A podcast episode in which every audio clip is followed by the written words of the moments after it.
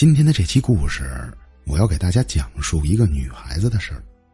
这个女孩子可不是一个普通人，她身上从小啊就经历着一些灵异的事件。在她很小很小的时候，她的家人呢都觉得她比较古怪，说出来的东西家长是完全都听不懂。大概她说，在我记忆中啊，我几岁的时候。家里人就经常说我，说不要胡说八道，不要乱说这些东西。你总是在这乱说，那边哪有什么什么阿姨呀？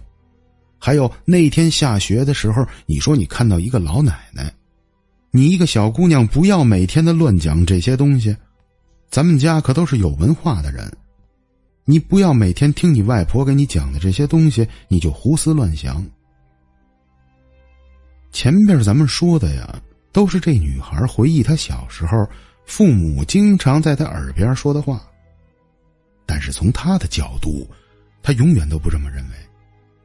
因为她跟我讲的是：“凯哥，我真的看到了，我也不知道该怎么跟你们解释。”包括我小的时候的一些玩伴也都觉得我神经兮兮的。可是我身边有一个女孩，她是能认同我的。所以呢，在小的时候，我们两个经常在花园里边玩。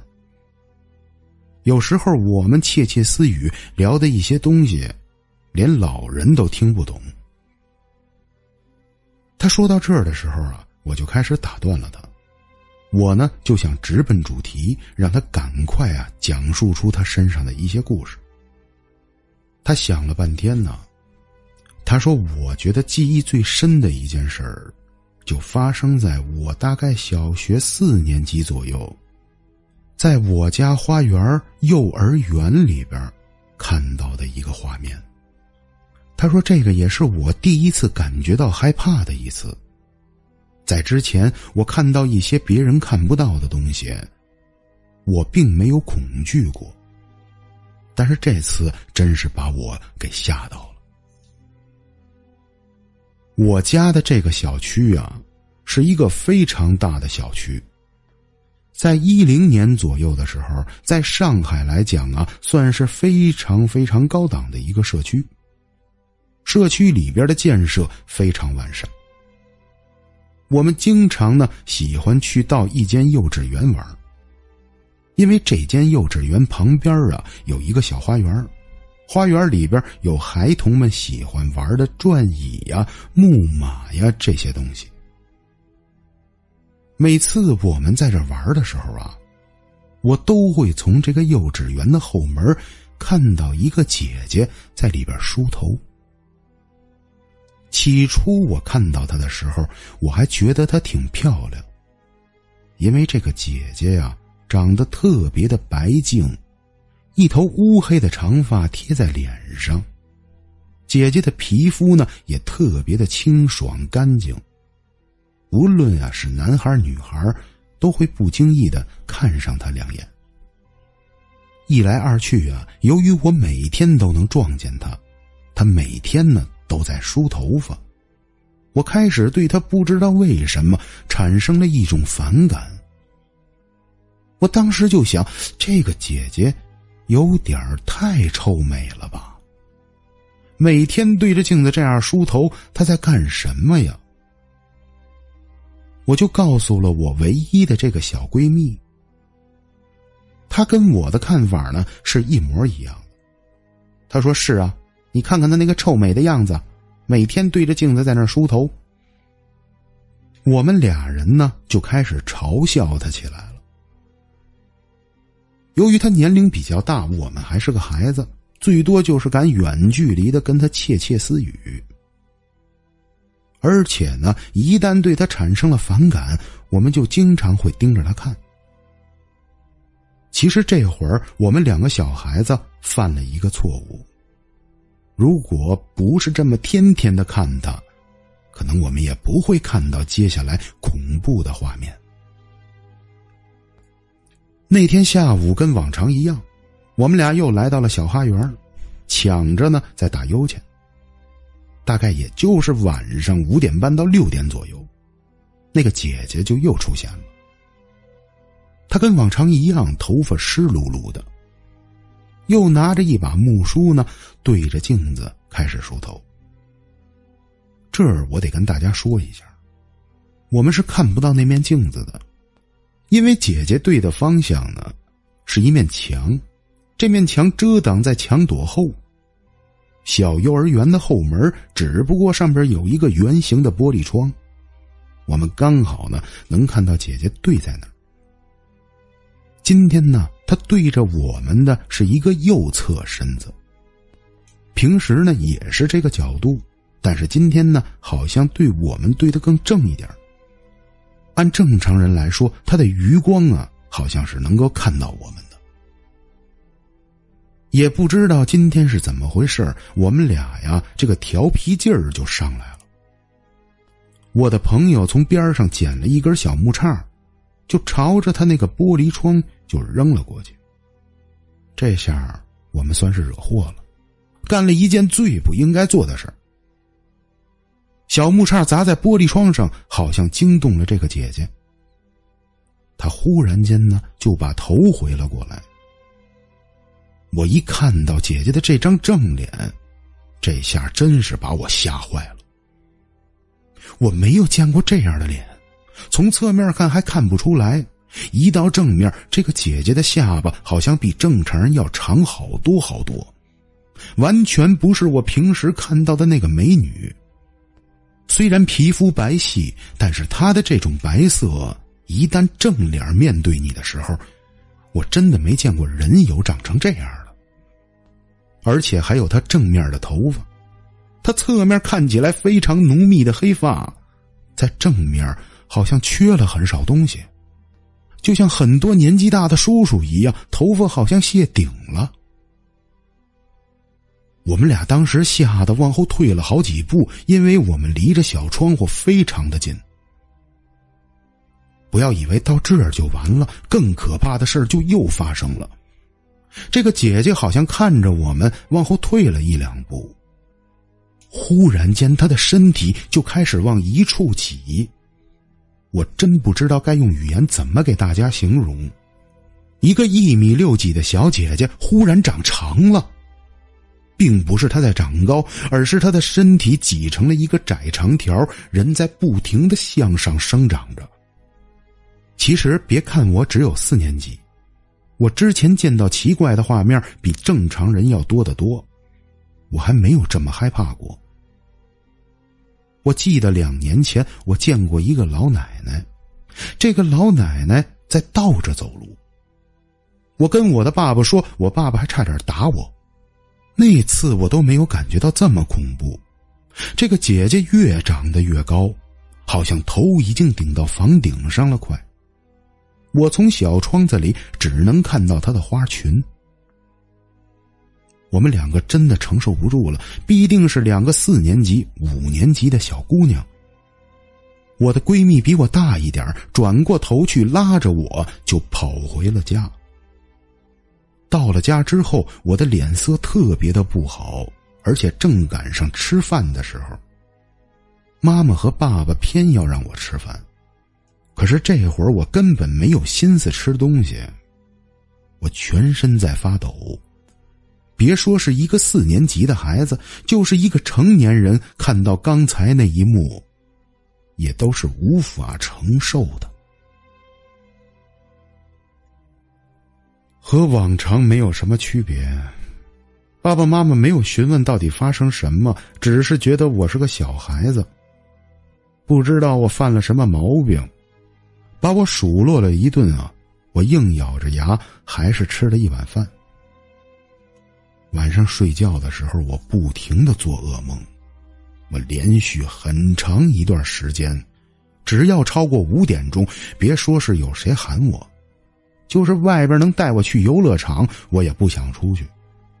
那段时间呢，我的爸爸妈妈还觉得我变得特别的老实了起来。这件事儿啊，慢慢的过去了。由于我特别的注意，后边我没看到过什么东西。但是大概过去了有三四个月左右，已经是上海的冬天了。我已经完全忘记了这件事儿。虽然在中途呢，我还是经常能看到一些奇怪的人，但没有之前的这么恐怖。又是这么一天晚上，爸爸呢带我从外婆家回来。到了家之后啊，爸爸发现呢，我家小区的固定车位被别人给占了。爸爸发了半天的火，但是联系不上车主，只能把车子呀停到很远的位置。由于位置远，爸爸就让我在小区中心点的位置下了车。爸爸说让我赶快走回家，妈妈还在家等着我呢。小区中心的位置距离我家要走上这么一会儿，我就是这么轻轻松松的、高高兴兴的往家里走着。其实这条路我每天走，平时没发生过什么事儿。我不经意的这么一抬头，每天我都要路过的这么一家普通住户，他一楼的窗子位置，我又看到了之前的那个姐姐。这次他没有梳头，他只是站在那个住户的窗子里边，就这么望着我。那个窗子是一个单窗，应该是住户家的洗手间或者是厨房的排风窗。那个姐姐直愣愣的站在窗子里，就这么瞪着我，还是那张特别特别长的脸，头发披在脸上，前边秃秃的，全身呢好像湿淋淋的。因为这个窗子比之前的那个圆窗子要长，我可视的范围呢更大，而且我离着这个窗子比之前要近得多得多。他就在我的脸旁，我这回看得更清楚了。这小姐姐全身好像被泼过水一样，不光是头发湿漉漉的，衣服也都好像在滴着水。我家小区这儿没有河呀，他到哪儿游泳啊？上次见到他是夏天，现在是冬天，难道有神经病把人全身泼上水，站到这么冷的冬天里边看着我吗？我虽然年龄不大，我已经快五年级了，基本的逻辑我还是懂的。我大概停顿了，也就是有两秒钟左右。小姐姐忽然间对我笑了起来，那个嘴角和嘴叉往上提的角度跟正常人又不一样，他的嘴角好像一下连到了耳根的位置，那真把我吓坏了。我转头就开始拼命的往家跑，这次跟上次完全不一样，我是一个人在回家。我都没有跑了几步，就开始哭了起来。一路上在喊我的妈妈。这次我回了家，跟之前可就不一样了。之前只不过是有一些害怕的反应。这次我到家之后就开始发起了高烧，高烧烧的是无法退去，有的时候竟然能到三十九度左右。晚上三点多，家人就把我送到了医院。那次我住进了医院之后，可能得有二十天，我才出来。从这件事开始，全家人对我的改观也变了，家里的老人也都参与了进来。老人们跟父母说：“呀，你们千万不要不当一回事儿。孩子非常的小，眼呢比较干净，而且呀，据我看，你女儿长得非常的漂亮。”越是这种大眼睛、从小就特别美丽的女孩，她都有与众不同的地方。而且我们感觉她不是个说谎的孩子。从几岁的时候，她就能看到我们看不见的东西。你们做家长的一定要面对这些事情。从这次啊，老人们跟我父母说完之后。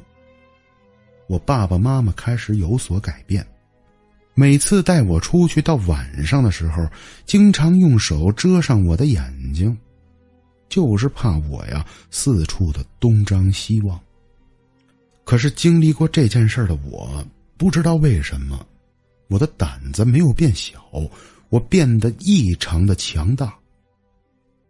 在接下来很长一段时间里，我看到的形形色色别人看不到的东西，我很少跟人再提起来过。如果要是把我看到的这些东西都给大家说完呢，一般人接受不了，因为太嘈杂了，有些都是一闪念的一个画面。我给大家举个例子，为什么不能说一一都讲？有一次，我到国外去旅游，酒店的大厅里边架着一张钢琴，这张钢琴放的位置非常的明显。我第一眼看到这张钢琴的时候，上边没有演奏师，我可能也就是回了个头，最多只有两秒钟。我再转过头来，我就看到一个女琴师坐在那儿弹钢琴，她的手明显在按着钢琴。但是我听不到钢琴的声音。如果这次我在酒店的大堂喊出来，那当时旅游团里所有的人都会跟着我的目光看过去。我想在场的人都会觉得我精神出现了问题。由于啊，慢慢我年龄的增长，我学会了怎么做人，怎么让大家不要认为我是一个异类。我把这些事儿啊，一直深深的埋藏在了心里。好了，小伙伴们，这期节目呀就说完了。小乔这个小姐姐啊，大家可能新朋友不熟悉，她就在我的群里边。当初刚进我的群里边啊，小姐姐在群里边可能讲述了得有一百件事。就好像找到了一堆亲人，终于有人能听懂他的事情了。咱们节目最后啊，我跟大家分析一下他这个到底是什么情况。我觉得这个和他的眼睛还有他大脑的电波都有一定的关系。他并不是看到的什么灵异场景，跟咱们科学家一直在研究的平行空间。我觉得有一定的联系，他好像啊能看到与我们在一个平行空间、另外一个世界里的人。由于他对另外那个空间的接收啊，并不是非常的稳定，有时候这些画面通过眼睛传达过大脑，会产生一些很大的异变。我觉得这个是咱们暂时对所谓通灵人士一个最合理的解答方式。